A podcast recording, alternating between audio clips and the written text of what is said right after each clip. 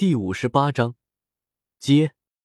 现在只是靠近这座山而已，一旦真正进入其中，只需要好好参悟一番，定然能直接得到九秘。周通明白了这一点，随即直接向着山上走去。一旁姬子月也在给叶凡科普九秘接字秘的事情。他们两人看到周通往上走的时候，也连忙跟了上去。此刻，前方一片寂静。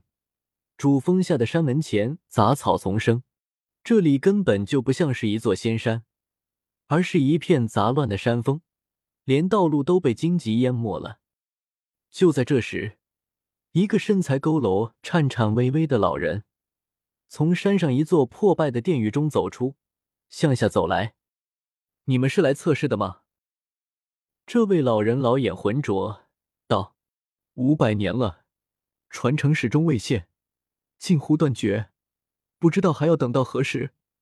你们来此，也许只能白白蹉跎了岁月。我们不怕，有的是时间来等。姬子月笑得很甜，上前扶住老人。一行人上前，只见这三千米高的主峰上有不少的殿宇，但一切都倒塌了。院子中杂草丛生，简直就是一片荒野。就在这时候。十几道神虹从不远处冲过，向着一座极尽灿烂的主峰飞去。李小曼没有听我的劝啊！周通皱了皱眉。不过，既然你自己要做，死了别怪我。可以预见，只要李小曼见到了华云飞，甚至透露出了自己来自星空彼岸，他就肯定要被向往自由的华云飞拉上贼船。到时候。势必要互相敌对了。这老人好似也看到了两人的目光，当即建议道：“前方那座主峰极度鼎盛，你们选择此峰，远不如选择那里的传承。我们只在乎此峰的传承。”姬子月浅笑，老人笑眯眯的点了点头，道：“好，有志气。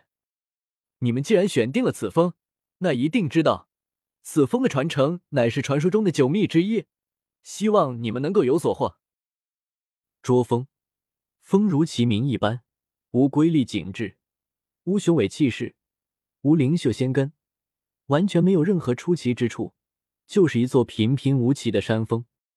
不过就在这时候，忽然天边又有几道身影飞了过来。这几人只是路过，但是看到这座山峰今日竟然有人过来。所以有些好奇，当即飞了下去。见过李师伯。这几名弟子首先向那老人行礼。就在这时候，叶凡问道：“前辈，要经过什么测试才能留下？”那老人摇了摇头，说道：“没必要测试，这里已经很多年没人了。如果你们执意留下，全都过关了。我估计这三人的资质糟糕透顶。”根本不可能被其他主峰选上，故此来到这里进行考验。这三人有些小聪明，想以此手段留下来，殊不知根本无用。一旦选择此山，根本不能再加入其他主峰。多年以来，总有些自以为聪明的人，到头来还不是灰溜溜的离去。这些年轻的弟子小声议论与嗤笑，他们是前面那座主峰的弟子。那里的传承如今极度鼎盛，姬子月有些不服，当即说道：“前辈，还是按规矩来吧。”叶凡也有些看不顺眼，当即想要开口：“大成若缺，其用不弊；大盈若冲，其用不穷；大直若屈，大巧若拙，大辩若讷，何必与他们一般见识？”周通淡淡的说了一声。他根本就没有理会那些弟子，这是《道德经》的话。叶凡一瞬间就明白了周通的意思，不再说话。这个家伙还真是傲慢。姬子月小声嘀咕道：“他很清楚，什么大成若缺，大盈若冲，其实就是糊弄人的话。那周通根本就是傲慢，这些人根本不被他放在眼中。”就像一个人俯瞰地上的虫蚁一般，谁会在意地上的虫蚁？周通看到前面的老头子没有继续走动，他也不好直接越过主人，直接进入山峰最深处。他直接找了个地方盘膝坐下，压根就没有理会其他的人。周通直接运转帝尊经，顿时他道宫之中响起了无数的诵经之声，紧接着一种莫名的道韵在流转，显得无比神秘。没有声音传来，没有波动荡漾，有的只是一种奇异的神韵，在周通的心间显化而出。这就是九秘阶。周通心中默默的运转这一道神韵睡化的心法，顿时他体内的其他三大秘术好似被触动了，一同随之运转。九秘：斗字秘、阶字秘、祖字秘、乾字秘。周通如今已经得到四个了。九秘果然是一体的，每得到一个，都能感觉这种秘术变得更强了。周通心中默默的运转九秘。心中不禁露出一丝笑意。斗字秘、接字秘、祖字秘、钱字秘，就目前而言，周通最看重的还是钱字秘，因为这是这四秘之中唯一的一个可以修行的秘术，可以增强自身资本的秘术。九秘多得了一个，顿时令乾字秘的修炼效果强大了不少。或许我在仙台秘境之前。就能得到超越叶凡的资本，周通心中说道。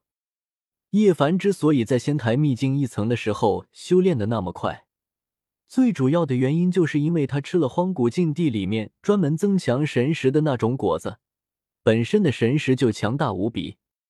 就连现在的周通，都比叶凡还差了那么一丝。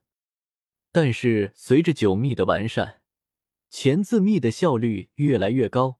周通有把握，在仙台秘境之前，神识就要超越原著这个时期的叶凡。试试看，我能不能触发接字秘？不能触发，就说明我的战力已经达到了八境。周通心中不断的尝试着。自从从青铜仙殿出来之后，又感悟了道经的轮海卷，甚至通过圣体一脉的秘法，将道经和羽化经隐约联系起来了。